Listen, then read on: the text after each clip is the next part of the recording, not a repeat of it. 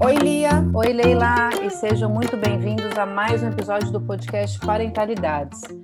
Sabe que eu estava pensando nessas últimas, é, pensando alto nessas últimas semanas, eu tinha me dado conta que a gente nunca falou sobre parto aqui no podcast. Verdade. Aí eu imediatamente lembrei da Aline, que é, além de ser uma médica maravilhosa, é uma amiga, e infelizmente conheci ela depois é, das meninas terem nascido, né? Porque senão eu já tinha obstetra escolhida. É, e aí, quando eu pedi uma, uma mini biografia para ela, ela foi muito ela foi muito humilde, ela foi muito concisa. Então, assim, Aline Calixto, mineira, médica ginecologista e obstetra e mãe da Bel. Só que ela esqueceu de contar que é, ela, é, ela trabalhou no Afeganistão, no Médicos Sem Fronteiras, é, e aí a gente vai querer saber mais um pouquinho sobre essa experiência toda. Uh, mas, enfim, a gente, é, esse assunto, para além de ser importante, porque é um assunto que aflige né, as mães, de, principalmente de primeira viagem, é, o parto né, é um grande, um grande mistério, um, mas tem umas pessoas que têm medo, né, tem umas pessoas que têm mais tranquilidade, enfim, mas causa angústia de alguma forma é, em, na maioria das, das, uh, das mães, né? É, mas, para além disso, é, o Brasil é o, é o, segundo país com maior taxa de cesáreas do mundo. São 55% uh, dos, dos partos né, são cesarianas e só perde para a República Dominicana. E essa taxa ela vai contra tudo o que a OMS recomenda, é, que é uma taxa de entre, 15, entre 10% e 15% de cesarianas. Só para ter uma ideia, para comparação, na Europa a taxa de cesáreas é de 25%, nos Estados Unidos de 32%. É, então, acho que dá até para falar que tem uma epidemia né, de cesarianas no Brasil, e, enfim, é, esse, esse assunto continua é, sendo importante é, da gente tratar e, e, e, desmistificar algumas coisas, enfim, é, né, trazer para entender a realidade e começar a, a, agir sobre ela. Então, Aline, super obrigada por você estar aqui com a gente hoje, seja muito bem-vinda e a gente queria que você contasse um pouquinho da sua trajetória. Obrigada, Leila, obrigada, Lia. Fiquei muito honrada com o convite. É, pois é, da minha biografia, a hora em que me perguntam, eu sempre acho que é isso, né? No fundo, é da onde você veio e para onde você está indo, né? Então, mineira, eu acho que é fundamental né, na minha trajetória o fato de vir do interior de Minas, né? Eu acho que fez eu entender as coisas um pouco diferente, delineou o que eu fiz até hoje, né? Então, sou médica, sou ginecologista obstetra, fiz a ming formação na UFMG, em Belo Horizonte. É, e aí, assim que eu terminei, na verdade, a residência, eu estava no mestrado, e aí eu falei, gente, essa assistência que a gente faz aqui não é uma assistência que efetivamente cuida das pessoas, e comecei a entrar numa onda de, meu Deus, eu fiz isso tudo, eu achei que a gente ia fazer bem, ia cuidar, e, e eu não conseguia enxergar isso na assistência, especialmente de residência, que é muito mecanizada, assim, é muito é muito do robô fazendo as coisas, porque é, é muita coisa, pouco tempo, é, pouco cuidado, pouco carinho. E aí decidi ir para Médicos Sem Fronteiras, fiz é, duas missões, no, é, uma em 2015 e uma em 2017. E em 2015 eu fui para o Afeganistão, fiquei, fiquei três meses lá, numa, numa maternidade, e depois eu fiz uma aqui no Brasil em 17, com violência sexual, e é, nesse meio tempo, de 17 até ano passado, eu fiquei no conselho administrativo, porque minha filha nasceu em 18, e aí é uma coisa que não deu mais para viajar tanto tempo com o bebê. É, mas aí fazia essa parte é, administrativa, né? E aí, bom, isso com certeza mudou minha trajetória, assim, é, eu brinco que muda a forma como a gente pisa o chão, né? porque te faz estar é, de uma outra maneira no mundo. Bom, eu posso ficar falando aqui 10 horas sobre a experiência né, de. Mas acho que é importante mas... acho que você contar um pouquinho, talvez, é, só para te ajudar a, uhum. a, a, focar. É, Me guia aqui. É, é, como é que essa experiência mudou? Enfim, é, você, você hoje trabalha no SUS, né? Você tem. Explica para gente como é que. O uhum. que, que você acha que você viu lá que te, que te deu um clique, que te ajudou a, a, a se transformar na médica que você, que você é, queria? É, o, o que fez eu entender lá que me transformou é que, na verdade, não importa onde você está, é, importa o que você está fazendo, assim. Então, eu, eu achar que eu precisaria ir para lá, para efetivamente fazer diferença na vida das pessoas. Então, eu era uma pessoa que achava assim: eu nunca vou trabalhar na, eh, na rede privada, na assistência privada, eu sempre vou, vou, trabalhar só na rede pública, no SUS, porque as pessoas do privado não precisam de mim. E fui para o Afeganistão, ou seja, é o máximo disso, né? Eu vou para um lugar onde não tem nenhum cuidado de saúde além da gente lá. E, e o que eu percebi é que, na verdade, é, cada um tem as suas faltas e não importa aonde você esteja, ela pode ser menor ou maior. Então, eu encarava as, as faltas lá, às vezes, né, de forma tão profundas que para elas não, não era. Assim, eu, eu entendi que, que efetivamente o sofrimento é muito subjetivo e que a diferença do cuidador está justamente em entender isso e em saber que mesmo que para você aquilo possa ser muito ou pouco, não importa. Então você tem que cuidar do que o outro precisa ser cuidado. E isso mudou minha vida aqui, porque aí eu voltei, continuei no SUS, mas passei a, a, entender que a rede privada poderia ser um lugar também em que eu conseguiria fazer a assistência que eu acredito. E especialmente nesse ponto em que você falou no início, né? porque é na, é na rede privada da assistência da obstetrícia que é 90% de cesárea no Brasil, na rede pública é 30%. Uhum. Então, é, na verdade. É importante falar dessa diferença, né? É, a rede pública está ali com o protocolo bonitinho, todo mundo obrigado a seguir, sabe?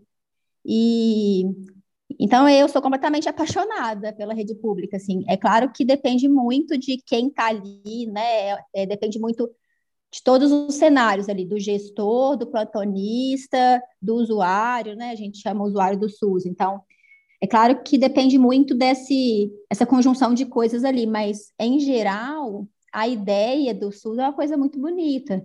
E que é isso, ali é 30% cesárea. Mas ao mesmo tempo, eu trabalhei em lugares, por exemplo, eu trabalhei no Hospital Geral de Guarulhos, em que eu sempre brinco, era pior do que o Afeganistão. E assim, do lado de São Paulo, eu, eu não estava no cu do mundo, não, sabe? E a sensação era assim, por exemplo, tá, é 30% cesárea, mas a que custo também? Porque as mulheres, apesar de ser lei é, que a mulher tem direito à anestesia de parto, não tinha disponível, porque tinha um anestesista para o plantão inteiro.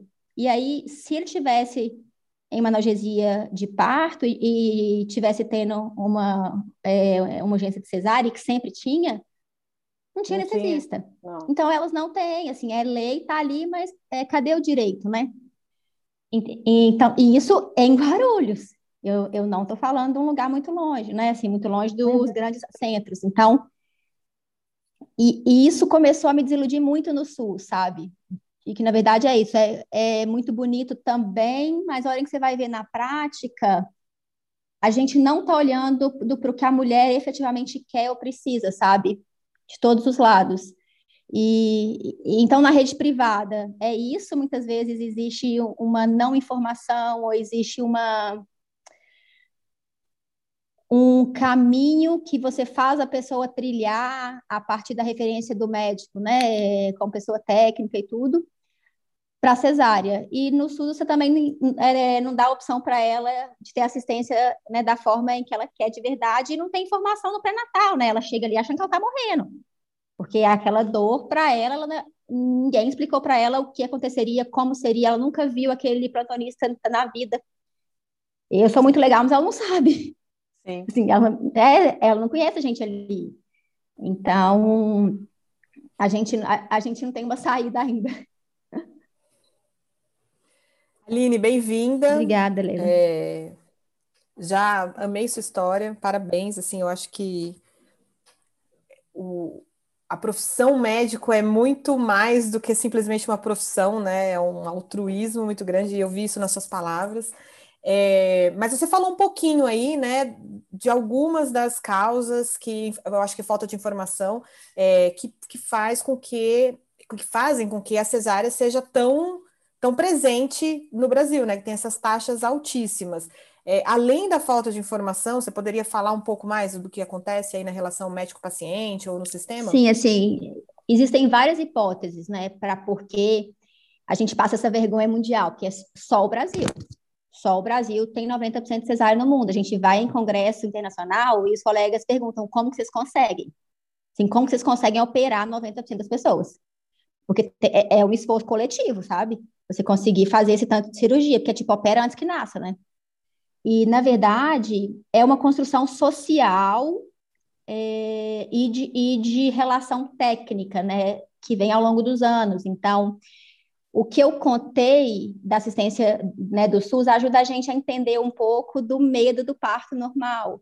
Então, a gente tem histórias, né, de, é, de, às vezes de mães, avós ou tias, de um cuidado ao parto normal que era um cuidado violento, na verdade, que era um cuidado em que não valoriza a autonomia da mulher, né? Assim, desde de coisas básicas até posição para parir, né? De ser obrigada a ficar deitada, de ouvir palavras né, violentas, de, assim, não incentiva é o mínimo, mas passa para palavras né, de violência mesmo, de é, mutilações mesmo, então empurrar a barriga para a bebê nascer, né, fazer a episiotomia, que é o corte, muitas vezes né, sem necessidade, e é, é, não dar opção da anestesia, se essa dor que a mulher está passando para ela é uma dor que não está sendo legal. Então, esse medo desse possível cenário faz as mulheres, faz as famílias acharem que a, o cuidado, né? Então, já que eu tenho dinheiro e posso escolher não passar por isso, eu vou pagar uma cesárea, como se, se a cesárea fosse a salvação. E para muitos médicos é um cenário muito bom mesmo, porque você vai lá, agenda, numa manhã você faz é, três, quatro cesáreas e pronto. Tipo, eu ontem, ontem eu tive um trabalho de parto em que eu não consegui levar minha filha de manhã na escola, porque eu precisei ir no início da madrugada, né, para o hospital. Eu fiquei o dia inteiro lá, precisei desmarcar, né, consultório o dia inteiro. Precisou de ser uma cesárea, né, no final, porque sim, a gente tem de 15 a 30% de cesárea, porque isso é o que salva vidas. E saí de lá seis da tarde. E, e, tudo bem, assim, é o que eu acredito, é o que as minhas pacientes me, é, me, procuram por isso, é o que a minha filha tem orgulho de falar. Ela entra no Uber e fala: minha mãe é Méquia, ajuda os bebês, entende? Então, é o que eu acredito, é o que eu tenho orgulho de fazer, mas é uma vida dedicada a isso. É qualquer hora, é, é a qualquer minuto, e é quanto tempo for, então, é noite sem dormir, é não programação das coisas. Então, é, efetivamente, é uma vida em que você precisa estar dedicada a isso. E, não é voluntarismo, não é benevolência, e eu ganho para isso. É o meu trabalho, né? Cada um tem um trabalho. O porteiro do hospital, tu tá lá de madrugada também. Então, é isso, né? Cada um tem um trabalho. E eu sou muito bem remunerada no trabalho que eu faço. Então, não é boa vontade. Mas é uma escolha de vida, é uma dedicação que efetivamente para muitas das pessoas é muito mais fácil né, ganhar o mesmo valor ou até mais e lá marcar uma cirurgia. Então, a, a gente tem esse lado também da classe médica que construiu de uma forma não ética ao longo dos anos né, a cirurgia. E aí isso passa a ser uma bola de neve, porque se na formação médica eu aprendo que operar é fácil, é rápido, eu não converso sobre os riscos disso, né? é, passa a ser. Você vê professores que se admira tecnicamente ensinando isso, e fica muito difícil você sair né, desse esse é, ciclo vicioso de achar que operar é melhor, é mais fácil, né? Eu tinha um professor que eu admirava muito tecnicamente e que me falava: você nunca arrepende de uma cesárea feita. Porque qualquer complicação de uma cesárea, você vai falar, é inerente à técnica é inerente ao procedimento cirúrgico. Mas se der algum problema no parto normal, você a vida inteira tem que né, responder por que você não fez uma cesárea antes. Mesmo que você esteja ali tecnicamente dentro absolutamente dos protocolos, sabe? Então, é realmente muito difícil você ir contra isso. E eu acho e a terceira coisa é o imaginário da sociedade brasileira de não entender ou de não levar em consideração os reais riscos de procedimento cirúrgico. E aí a gente pensa em cirurgia estética, né, por exemplo. A gente é o país que mais faz né, cirurgia estética no mundo, pessoas morrem por isso aqui, e a gente agora está começando a falar sobre isso, mas a gente é uma sociedade em que acha normal tomar uma anestesia, deitar numa mesa e ter o corpo aberto para fazer uma mudança física no corpo. Você imagina para nascer um bebê. Então, a cesárea não é vista como algo que é deletério, que pode ter né, problemas, porque a população, é, né, nosso imaginário é que tudo bem entrar na faca por uma coisa que você acredita, sabe?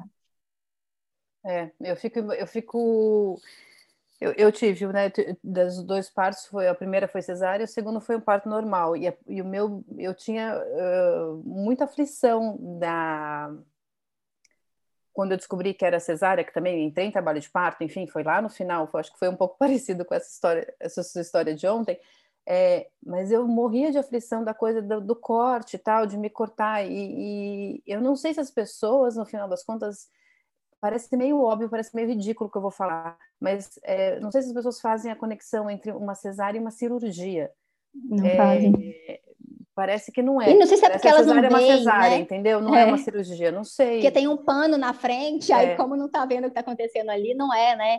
Mas, poxa, é e é pra caramba. É uma é. cirurgia super invasiva, você entra dentro da cavidade abdominal, né, né num, é, é, numa abertura que, que não é grande para isso, então é, é, é violento do, de força física mesmo. Tem muita paciente que às vezes fica com hematoma na pele, dependendo da extração do, né, do bebê mais difícil ou não. Então, ela não está sentindo ali naquela hora, mas né, o pós-operatório, claro, a maioria das pacientes tem um pós-operatório bom, porque a gente tem ótimos anestesistas e, e fazem ótimo controle de dor do pós-operatório. Mas é o pós-operatório, né? Sim. Agora, quando de verdade uma cesárea é necessária? Quando, um, eu acho que é o desejo da mulher eu acho que é, desde que ela esteja muito bem informada, mesmo assim, a fundo, que você pergunte olhando no olho dela, qual o seu medo? Né? Por que de verdade você quer uma cesárea? Eu já tive paciente que me procurou, era irmã de uma bigona minha de Minas, ela, ela chegou no meu consultório aqui em São Paulo e falou, Aline, eu vim em você porque a minha irmã te admira muito tecnicamente, falou que eu tinha que vir em você, mas eu dei uma olhada e vi que você gosta de parto normal, eu quero agendar cesárea. Então, quero deixar isso claro. Eu tenho amigas que falam, não, então não é comigo. E eu acho que, que a gente, aí a gente vai para o outro lado, sabe? Só é mãe quem vai querer ter normal. E eu falei, beleza, eu amo a sua irmã, ela é uma amigona, vamos lá, e beleza, primeira consulta, ótima. A segunda, que já tinha um vínculo, eu olhei para ela e falei, quais os seus medos? Por que não parto normal? E aí a gente foi conversando, essa mulher teve um parto normal, sem anestesia, porque foi um parto muito rápido, ela quis chamar anestesista, ele ficou lá, ela olhou para ele e falou assim, pode esperar lá fora, eu estou tranquila agora. E nasceu. Essa mulher ia, ia agendar uma cesárea. Então, é sobre a gente não tentar a fundo de verdade mostrar para essa mulher que é possível, que dependendo do medo dela, esse medo a gente consegue controlar. Então, eu tenho medo da dor, hoje em dia tem ótimas anestesias. Ah, eu tenho medo da laceração. Vamos conversar sobre a episiotomia não deve ser feita. A laceração que vai acontecer, a chance de ser uma laceração grave, se eu respeitar a sua posição de parto, eu não vou te obrigar a deitar, você vai parir na posição em que seu corpo estiver mais confortável, ou seja, a chance de ter uma laceração grave é infinitamente pequena, menor do que de uma complicação de infecção de cirurgia, por exemplo. A gente nunca teve, eu nunca tive uma laceração né, grave em 10 anos, né, por exemplo. Então, então, e esses são os medos que surgem, mas que, que, é, é, que se a gente não perguntar ativamente, ele não vai aparecer. Ele pode aparecer né, travestido de eu quero agendar uma cesárea. Sim, ótimo, a gente agenda. Mas aí me conta por que do medo. Aqui, vamos. E se eu te prometer, eu já tive paciente isso, assim, era uma amiga minha de Minas, é, dermato, médica super do assim, vou, vou, vou operar, não quero, e eu, e eu topou tentar, porque é o que eu conversei com ela. Vamos tentar. Entrar em trabalho de parto, aí você sente o que, que é a dor, como que vai, a hora que você achar que deu para você anestesia, a hora que você achar que não é isso, vamos, entende? Então, é sobre a gente efetivamente ser transparente no risco, no benefício e, e nos medos e nas angústias, né? Vou até contar da minha experiência, porque foi isso que aconteceu comigo. É, eu escolhi cesárea, é, ciente, né? Uhum. Jornalista, pesquisei tudo, mas eu sei que foi por medo. E não foi por medo da dor, não, era medo de acontecer alguma coisa comigo e meu filho ficar sem mãe, né? Nascer e já não ter a mãe ali. Uhum. É, medo que vem da infância, da adolescência, de coisas que me falavam. Eu era muito, sempre fui muito magra. Então, é, a família da minha mãe é de Minas também, Aline, e todo mundo falava, as vizinhas, assim, da minha avó, é, mas desse corpo não vai sair bebê, não. Não, não tem jeito. Então, assim, foram coisas que, que foram criadas que hoje eu te diria, eu deveria ter feito um acompanhamento psicológico lá atrás, antes de engravidar, uhum. mas eu queria, é, eu quis a cesárea. E aí, no meu curso de gestante, a, a pediatra que estava lá, né, explicando, ela disse: se, se não tem jeito, se vocês querem a cesárea, quer, espere entrar em trabalho de parto. E foi o que eu fiz. A minha médica chegou a agendar para uma segunda-feira, era dia 22 de abril, é, a, a cesárea, e eu ia ligar. Meu marido já sabia, a minha médica já sabia que eu ia ligar para ela no domingo à noite e falar assim: pode desmarcar, porque eu não vou.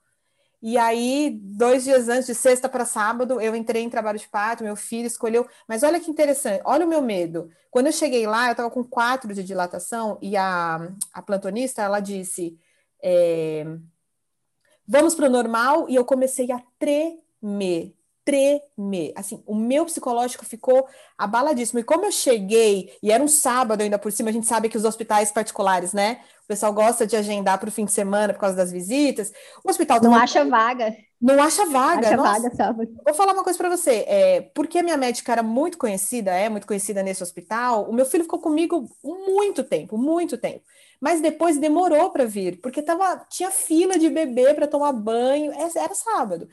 É, mas, meu, mas por causa dessa correria, meu marido não estava ali, estava né, dando entrada, porque eu cheguei na recepção falei assim: olha, eu tô, com, tô completando 39 semanas hoje, eu tô com muita dor, e já, tipo, cadeira de roda já foi me levando, né? E assim, o meu psicológico ficou tão abalado que se eu fosse aí, no, no caso, né, se insistissem para eu fazer o normal, teria sido uma experiência para mim violenta. muito ruim, violenta. Claro, e foi claro. do jeitinho que eu imaginei, assim, foi ótimo, ó, vou me emocionar. Andando pelo quarto, é, amamentando meu filho, então é o que você falou, é um pós-operatório, então tem controle da dor e tudo mais, mas as coisas transcorreram. É, a minha médica é cesarista, né? Mas não me perguntou, por exemplo, quais são os seus medos, entendeu? Uhum. Mas é interessante isso, Leila, que você falou do é isso. Ela, ela não perguntou meus medos, assim. E, e não acho que seja sacanagem, sabe? De verdade, assim. Eu hoje tenho muita clareza de que muitos médicos que realmente só fazem atendimento é, de cesariana não estão não sendo transparentes, não estão sendo sacanas. É o que eles acreditam, porque é a nossa formação.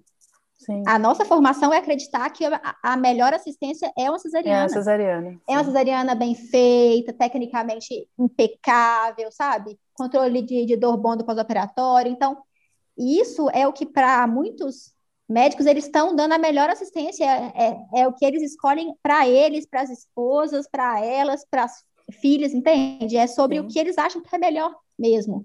Sim. E isso que você falou, do você tinha muito medo de é, ter algum problema para você, né? E isso é impressionante a hora que a gente pensa que numa cesariana a gente tem dez vezes mais riscos para a mãe. Dez é. vezes. É. A sua chance de morrer numa cesárea é muito maior do que no parto normal, mesmo eletiva. Então, é, é, é sobre, assim, aonde está essa informação no Brasil, né? Aonde, porque essa informação está... Eu tenho uma paciente da Letônia que ela chegou no meu consultório assustadíssima, porque ela falou: eu não achei que eu precisasse ir atrás de alguém para ter um parto normal. Porque na Europa é o contrário, você passa um sufoco se você quiser muito uma cesárea. Uhum. Porque existe essa ideia da cirurgia do risco, né? Sim. E que não é erro nosso, né? Tá na nossa construção social mesmo. É isso, é o que a gente ouve desde a infância, é o que a gente, né? Que fulana teve é, perde xixi porque é por causa do parto normal, e assim, são coisas que não tem nada a ver, né, absolutamente, né? Claro, depende do tipo da assistência. Então, na hora que a gente fala eu tenho pacientes que, é, que falam, eu tenho medo do parto normal pelo bebê, porque na cesárea eu vou tirar ele ali, né, lindinho, impecável, dá tudo certo. E no normal, eu não sei, é imprevisível, para ele é perigoso. Eu ouvi histórias de bebê que teve problema de parto. Sim, eu dei muito plantão no SUS em que eu, sinceramente, era, era Deus que ajudava. Porque mulher em trabalho de parto e, e a gente não conseguia dar assistência para todo mundo. Ou porque tinha muitas, ou porque quem estava ali não queria mesmo. Então, assim, de ficar bebê, às vezes, horas, sem ninguém escutar o coração do bebê. Claro que isso dá errado. E aí realmente é muito melhor agendar uma cesárea. Eu tive uma amiga da Bahia, interiorzão da Bahia, que falou que, ah, eu quero tentar normal aqui, e aí me ajuda, você conversa com o obstetra. A hora que eu conversei com ele, eu liguei para ela e falei, ah, amiga, marca cesárea. Porque o parto normal, para ter mais é, segurança do que a cesárea, ela, ele precisa ser bem acompanhado. É muito mais difícil acompanhar um parto normal, tecnicamente, do que fazer uma cesárea. Você tem que saber interpretar a cardiotoco bem, você tem que saber muito bem né, definir os riscos, a hora ou não de intervir, de fazer as coisas. O controle de um sangramento né, pós-parto, de um parto normal, ele requer muito mais técnica do que de uma cesárea, mas muito mais. E se a pessoa não sabe fazer isso, vai dar errado. Então, é, é isso, assim, é, é sobre a gente ter imaginários né, sociais de coisas que, que a gente viveu, que a gente ouviu. O Aline, mas só para completar a minha pergunta aqui, do, então, além do medo, né, mas assim, o, o a, tecnicamente, né, quando que uma cesárea é recomendada? De verdade, assim. Ah, então tá. O primeiro é isso, desejo da mãe, ponto, Sim. e a gente não conseguiu tirar isso. Dois, né? Que é o caso da Leila. É isso, não importa. Não tirou, não conseguiu tirar o medo, beleza, uma cesárea e vai ser uma ótima experiência. Ponto. E não me o sinto segundo. menos mãe, é bom a gente falar aqui que você passou no comecinho da sua resposta. É, não existe mais mãe ou menos mãe por causa do tipo de parto, tá? Somos é. todas mães. Totalmente, totalmente. Pelo contrário, Leila. Eu acho que os partos muito fáceis, assim, eu tive um parto muito fácil. Eu, eu tenho a sensação de que pacientes minhas, né, com partos muito mais difíceis, longos, ou que precisam vencer muito mais coisas ali dentro delas, elas é uma evolução de vida, de, de alma, é um tem muito potente, sabe? A frustração do parto, você querer um, um parto e, e ele não rolar, essa frustração, ela evolui de um tanto que é isso, não existe menos ou mais mãe pelo lugar onde o bebê saiu, sabe? Bom, mas aí voltando, Lia. Então, um é isso, o desejo da mãe depois de muita informação real. Dois, é, indicação pelo bebê. Então, o bebê não tem reserva suficiente de nutriente, né, de oxigenação, para passar pelo parto normal ou para continuar no parto normal. Então, pode precisar agendar uma cesárea no início, às vezes, assim, é antes até de ter trabalho de parto, né? Bebês em que às vezes a mãe estava, vamos supor, é, com a pré-eclâmpsia grave, que é subpressão né, é, de forma muito alta na gravidez, e que a mãe está controlada clinicamente, então daria para ser parto normal, mas a placenta não está nutrindo bem bebê. Então, teve alteração do, do, ultrassom, do crescimento do bebê, do Doppler, né, que é a oxigenação do bebê. Então, a indicação do o bebê não está bem, porque o trabalho de parto é um trampo para o bebê também.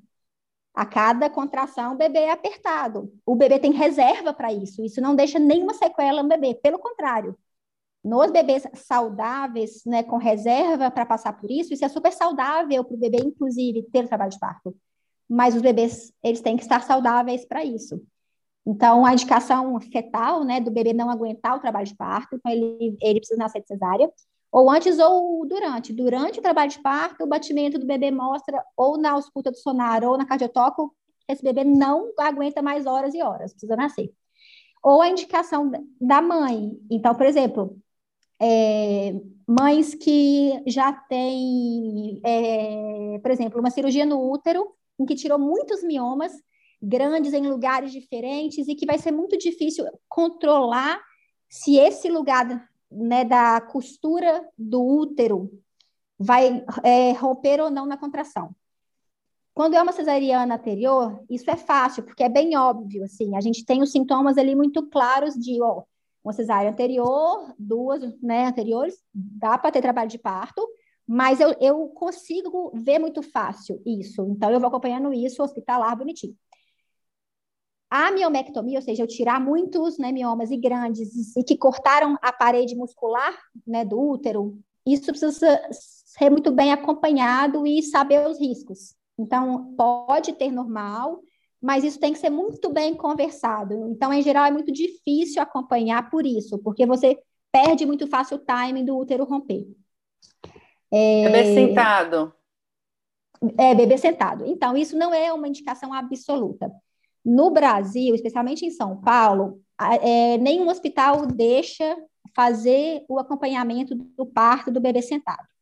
Porque existe um risco, que é da cabeça derradeira que fala porque a, a, a, maior parte do bebê é a cabeça. E se o bebê sai a bunda, sai tudo, a cabeça não sai, é a maior tragédia da obstetrícia. E aí, é, só que bebês sentados nascem sem cabeça derradeira na infinita, a maior parte dos casos, né? No Afeganistão, não era indicação de cesárea. Isso é, isso é legal de falar. A indicação de cesárea, ela muda muito a, a depender da cultura. Então, aqui no Brasil, a gente vira o bebê. Por exemplo, a minha filha estava né, sentada na gravidez. A gente fez a versão cefálica externa, ou seja, é um procedimento externo à barriga, em que por uma manobra, massagem da barriga, eu vou mudando a bebê e ela fica cefálica. Pode não ter sucesso, mas saiu até uma revisão há poucos meses falando que fazer versão cefálica externa em bebê sentado é categoria de evidência A1, assim, é a maior evidência de benefício possível. Então, se tiver sentado, a indicação de cesárea, mas antes, a indicação de segurança é tentar fazer a versão cefálica. Mesmo no, nos bebês em que vão nascer de cesárea, porque é melhor o bebê nascer de cabecinha do que de bumbum, mesmo na cesárea, para o bebê. É, isso saiu há poucos, é, há poucos meses, assim, essa definição. E Deixa eu ver o que mais. Porque eu estava eu, eu sentada eu, eu, minha mãe teve três filhas e eu sou a única cesárea porque eu estava sentada, em 1980, né? Olha. É, e assim, em muitos lugares, em quem já teve a pelve testada, né, ou seja, já, é, já pariu, é, é, pariu uma vez, ponto. É, nasceu, ou seja, eu sei que essa pelve passa um, um bebê de X quilos. O próximo bebê tem menos do que isso de peso, ou igual, e está sentado, na teoria, essa cabeça passa.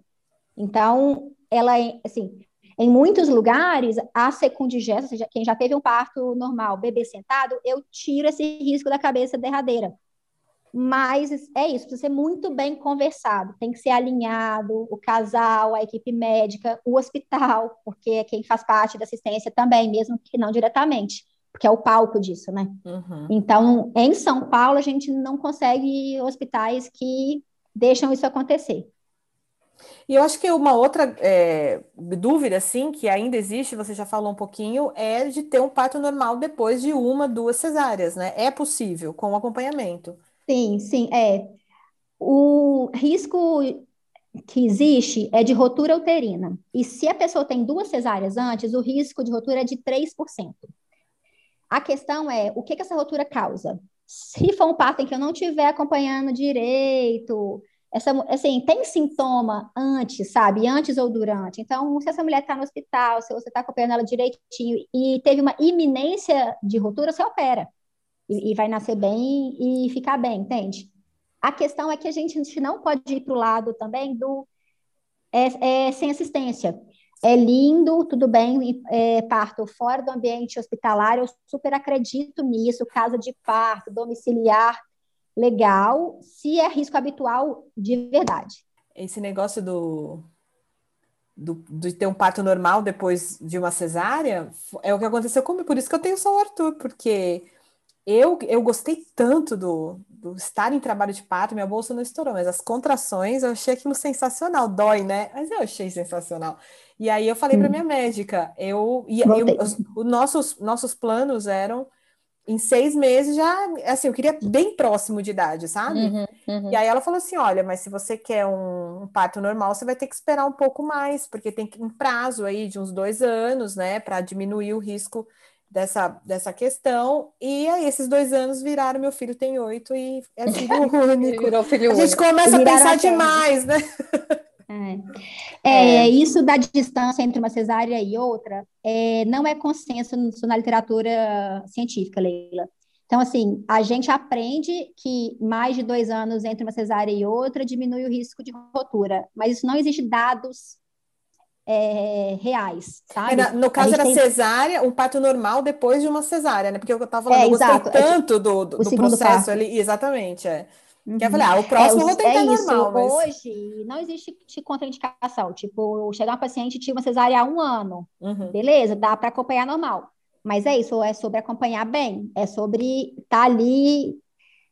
A obstetrícia do parto normal, né, da natureza, da humanização, ele não é não estar ali, ele não é não olhar, ele não é não acompanhar. Pelo contrário, é uma assistência que precisa ser muito mais presente e atenta do que uma intervencionista.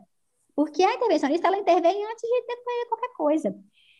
A, a de observação, ela precisa ser a intervenção está aqui, ó, né, guardada. Eu estou de olho nela, é, mas eu espero. Então, a gente vem quer sentar na mão.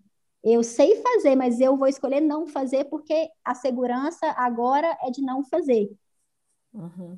E falando até de parto humanizado, né? Como que é um parto é, humanizado? Inclusive, eu leio muita coisa fora do, do Brasil. Uhum. É, Chegou-se a falar, não sei se isso já é consenso, até de cesárea humanizada né? É... Sim, assim, e esse termo é, é, muito difícil, né, Leila? Que é um termo muito ruim, assim, humanizado, é. Né, todos têm que ser, deveriam ser, porque é sobre sim. cuidado humano, né? Uhum. É, então, sim, uma cesárea, por exemplo, a sua cesárea foi humanizada. Né, desumano, cruel, violento, teria, é, teria sido se você chegasse com 4 centímetros querendo uma cesárea, alguém falasse com você, não, vai ser normal, vamos lá, entendeu? Então, é sobre ser o que você quer passar, né, de forma consciente, orientada, informada, de forma cuidadosa. Então, por exemplo, a, vai, a mãe quer luz baixa, quer a música X, quer que as pessoas né, não fiquem falando do futebol de ontem. Então, assim, é, é sobre fazer aquele ambiente agradável e receptivo para essa mãe, né, para esse bebê, porque, tá, porra, tá nascendo uma família ali, né? Não é uma cirurgia, eu não estou tirando uma vesícula.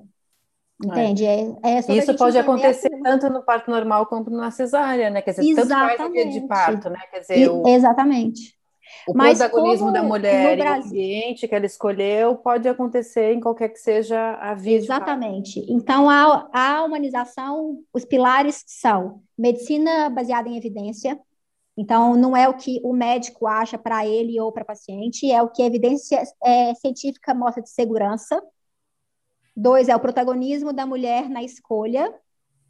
E o cuidado ali, aquele, é, uma assistência em que você efetivamente é, seja carinhoso e respeitoso e que o ambiente ele seja agradável para isso, né? Eu acho não que... precisa ser na banheira, não precisa ser em casa, não precisa ser na árvore. Ah, é bom falar isso, é. Sim. Eu acho tão legal porque eu tive duas experiências de parto tão diametralmente opostas que, assim, é, é, fiquei satisfeita, sabe, de ter as minhas duas, de ter tido essas experiências, porque a primeira foi uma cesárea, a segunda foi um parto normal rapidíssimo é, que eu nem tive tempo de pensar se eu queria anestesia, ela só nasceu. Eu não tive, não, não tive anestesia. Talvez se eu tivesse passado por um trabalho de parto mais longo, eu eu estava afim de tentar não ter anestesia, mas talvez lá no final eu fosse é, ceder, Sim. né? É, mas não, não, tive tempo. É, ela chegou quase nascendo já no hospital. Então eu tive eu tive dois é, dois tipos de nascimento muito, muito diferentes, assim, que. E, e, e, aí eu acho que é isso, essa história, acho que a militância pelo parto normal é importante, muito importante num país como o Brasil, mas é, ela não pode criar essa segregação, né, de que eu sou melhor porque eu sou, tenho um parto normal, porque eu tive um parto normal, porque eu quero um parto normal. Então tem uma Sim. linha aí que, é, que é, é, é, é complexa, né? Difícil, né? É, é a gente tem que ter muito cuidado para não ir para o outro lado, né? É isso, a é. gente vai sair de 90% de cesárea, da não opção de escolha da mulher, da não informação, né? para ir para um lugar de você é menos mãe se você não pariu normal, sem anestesia. Você pediu anestesia, um, um pouquinho menos mãe. É. Cesárea, não, não vai entrar de nessa rodinha nenhum. aqui. É.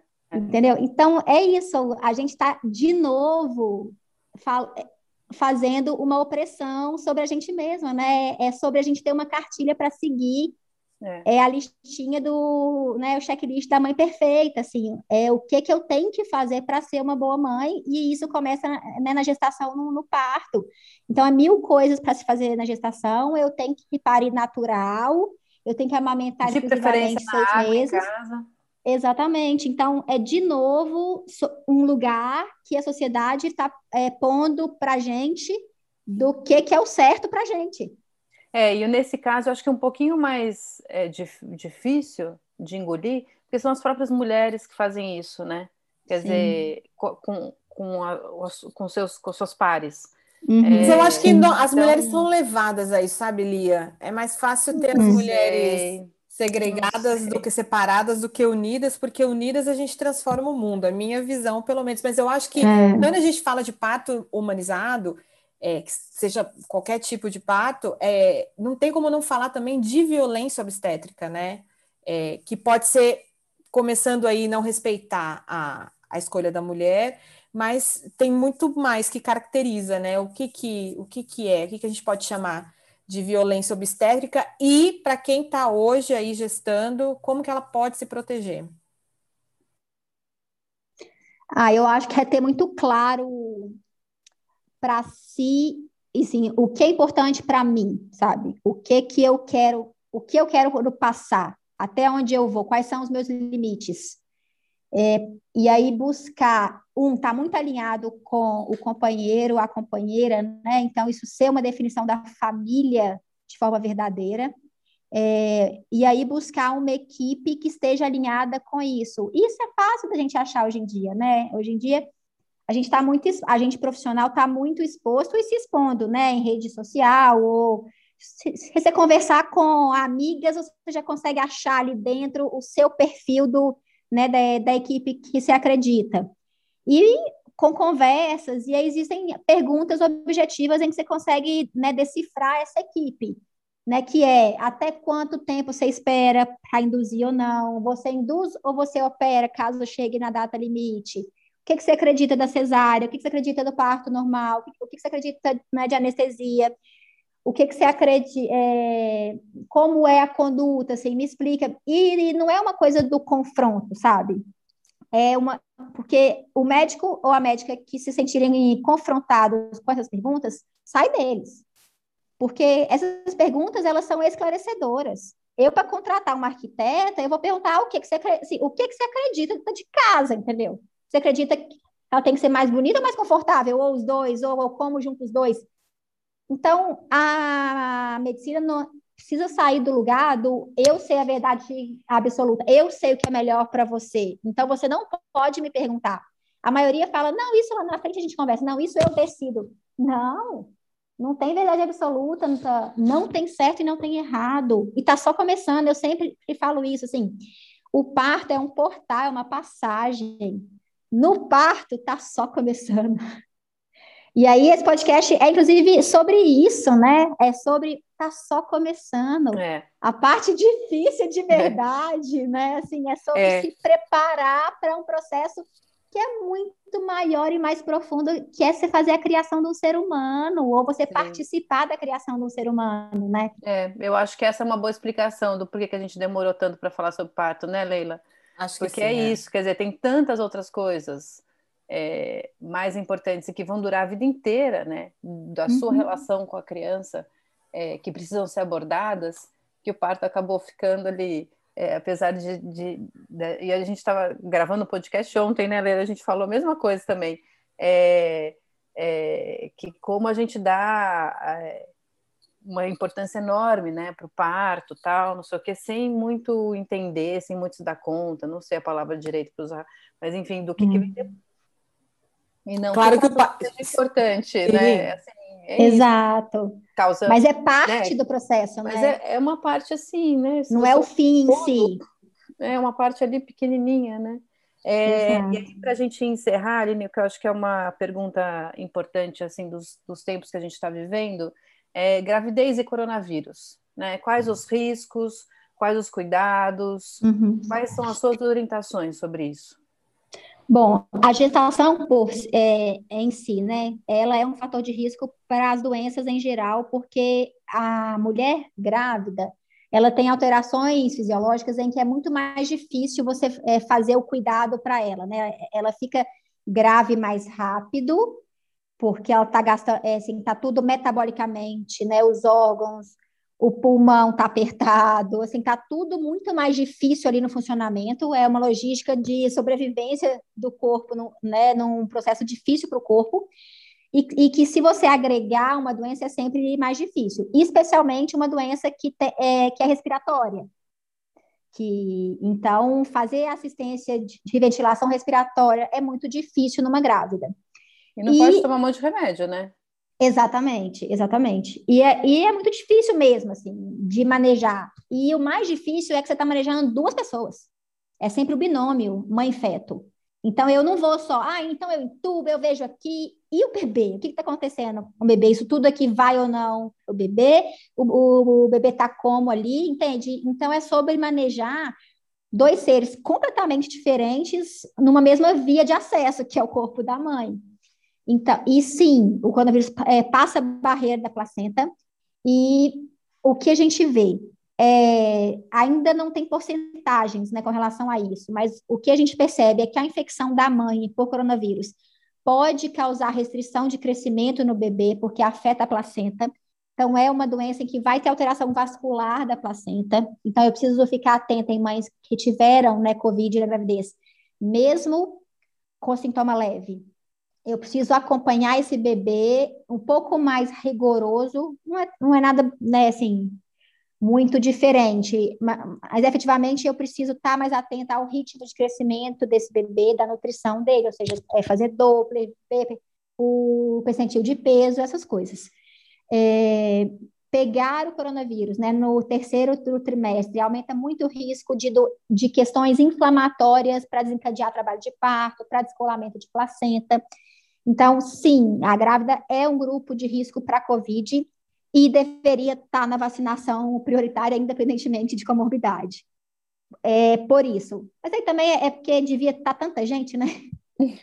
devia, é. Que é difícil mesmo falar que deveria ser um e não outro, né? Deveria ser todo mundo. Todo é, mundo. Mas deveria ser vacina, né? exato, mundo. exato. Mas é por isso, assim. Então, as grávidas, elas efetivamente precisam ter mais atenção é, na sua proteção, na sua exposição é, ao fazer exames, ao ir em consultas, né? Isso tudo precisa ser mais efetivo mesmo, porque realmente o risco é, é, é mais complicado, né? Mais, é mais catastrófico.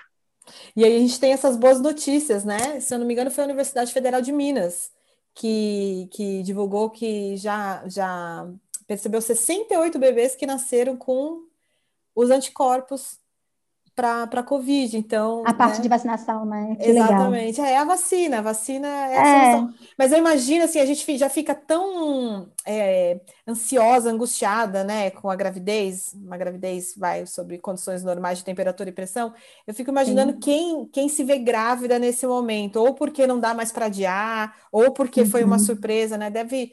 Eu acho que o lado psicológico deve estar bem abalado também, né? Sim, e a falta de rede de apoio, né? Muita gente fala, é, ninguém me viu grávida. Eu não mostrei minha barriga para ninguém, ninguém viu minha barriga. Vai nascer e não vai poder é, ver as pessoas. Minha é família. o puerpério ao quadrado, né? É, é assim, é, é, é a solidão escrachada, assim. Sim. Hoje, talvez, um pouco menos, porque é isso. Hoje, os avós estão vacinados. Então, hoje, quem nasce hoje, né, de uns meses para cá, está muito melhor do que ano passado, porque especialmente os avós né, estão vacinados. Então, vão lá, ajudam.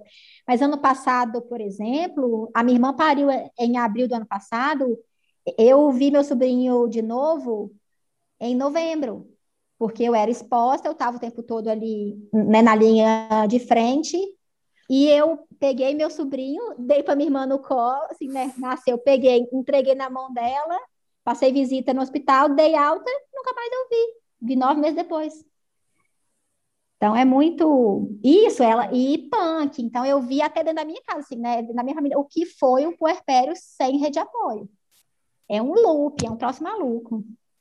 É, eu acho que é um luto, né, para todo mundo, um luto é, para a mãe que, é, enfim, que, que, que, é isso, queria compartilhar a gravidez e não pode, um luto para depois que esse bebê nasce também, que você quer, enfim, ter a família junto, né, conheça e que conviva com esse bebê que também não pode, um luto para essa criança também, né, que vai passar não sei quanto tempo, né? Pelo menos no começo da pandemia, né? Se nasceu no começo da pandemia, passou meses, né? Às vezes anos. É, não conhece outra casa. Não, não conhece. Casa. Meu sobrinho veio aqui essa semana e assim, assim é, tipo, um, um, um, ano e um, e a minha irmã falou: Eu acho que é a primeira casa que ele vai. É, a gente tem, tem uns vizinhos aqui que, na verdade, se mudaram, mas era um casal brasileiro que tinha um, um que tem um filho que nasceu na pandemia, fez um ano agora em junho. E ele é um bebê pandêmico, né? Assim, e bom, e os, os pais não poderam, os avós não poderam, não, não puderam ver porque ainda tem a complicação de que, é, né? Estamos aqui em Londres e, e aí a Coronavac que, que não entra aí também. Né? É, tem uma viagem que não, não rola. É, e a primeira vez que ele veio aqui em casa, ele ficou olhando tudo pessoas. Vai falar, assim, você é a primeira casa assim, que ele vai. É, depois até eles começaram em amigos, só quando a coisa aqui começou a melhorar. Mas logo no começo, no final do ano, né, quando estava muito ruim aqui, assim, ele falou a primeira casa que ele vai é, sem ser a dele, né? E aí eu peguei no colo, e ele também ficou assim, sabe? Ele me olhou assim, tipo, quem é você? E é muito é, é ai, dá muita dó, assim, né, de pensar também na sociabilização dessas crianças, enfim. É claro eu vi isso ontem. Depois, mas é, é, um luto, né, para essa é, família. Mas também é um período é um período muito importante, né? Eu vi isso ontem aqui no meu prédio, tá, as áreas comuns estão liberadas e eu desço sempre com meu filho nos horários que eu sei que não tem ninguém. E aí, é, e ontem foi, a gente avançou o horário do almoço, o almoço ficou bem atrasado, mas valeu a pena, jogamos uma bolinha. E aí vem uma babá que deve fazer a mesma coisa, né? por orientação, com uma bebezinha. E ela colocou, assim, do lado da quadra tem um gramado, ela colocou ali uma toalha, deitou a bebezinha, já posicionadinha assim, bonitinha, e ela não tirou os olhos do meu filho. Tava cheio de brinquedinho e ela não tirou os olhos do meu filho. Aí eu falei assim, filho, vamos dar uma passadinha ali para ver a bebê. Ela tem nove meses. Aí eu falei, fica um pouco afastado e tira a máscara para ela ver o seu rosto porque uma bebê de nove meses nasceu na pandemia, não deve estar tá vendo outras é. crianças, né? É. Sem a é. máscara. E ela sorri. É, a sociabilização vai estar tá comprometida, né? A gente Sim. vai ter uma geração com comprometimento de sociabilização, de desenvolvimento motor, porque essas crianças não sobem nas coisas, não, né? Assim, tudo, é uma cognição, porque a gente não consegue fazer o que um educador da escola faz. Vai, é, é, isso, a gente é. vai ter muita coisa é, para frente. É, eu acho que Fora saberemos os. Quem não foi para a escola, né? É. é. Saberemos o tamanho, né, da. É, para além da óbvia é, tragédia, né, do número Sim. de mortes, etc, etc, mas que saberemos do tamanho da encrenca do coronavírus, acho que a, a, daqui a muitos anos, quando foram feitas milhares de pesquisas, etc, com essas crianças que que passaram, né, por isso, é. enfim. Crianças e adolescentes, né, é, sem escola, tudo. Tudo. A gente, adulto. A gente. todo mundo, todo mundo. Acho que o impacto é geral, né? É, com uh, diferenças, né? Mas o impacto é, é geral. Aline, é, super obrigada. Acho que foi uma conversa incrível. É, Deliciosa, obrigada. Muito gostoso. Foi. Te ver. Vamos marcar mais vezes. Vamos, vamos. Olha, assunto não falta, né? E a não, sua humanidade, é. a gente quer a sua humanidade aqui no podcast mais vezes, com certeza, Aline. Super obrigada, viu? Ó, oh, o, que eu, o, o que eu peguei de muito bom dessa conversa, que eu queria deixar claro para quem está ouvindo, é: olha, esse podcast é incrível, é sobre parentalidades, né? É sobre a criação no ser humano. E vocês duas tiveram experiências tão diferentes no parto. Então, para o podcast falando sobre parto. É diferente no sentido do o que cada uma acreditava naquele momento. E vocês duas estão aqui enquanto quem vai ajudar a gente a, a fazer uma criação melhor, mais consciente. Então, eu acho que essa é o que descreve bem hoje nossa conversa, né? O parto é um portal. É, Informe-se, porque a treta só começa. É, é isso aí, é isso aí. Boa leitura. Obrigada. Emocionante. Aline, super obrigada, viu? Um beijo. Beijo, beijo. Delícia, beijo. Até a próxima. Tchau, tchau. O Parentalidades é um podcast quinzenal. Para ser avisado sobre novos episódios, não esquece de seguir o podcast. Se gostou, compartilhe nas suas redes sociais. Aproveita e segue a gente no Instagram. Os nossos perfis são o Lia Vasco underline Educacau e o conecta.me. Tem uma sugestão de tema ou entrevistado? Escreva para a gente no podcast parentalidades@gmail.com. Até o próximo episódio.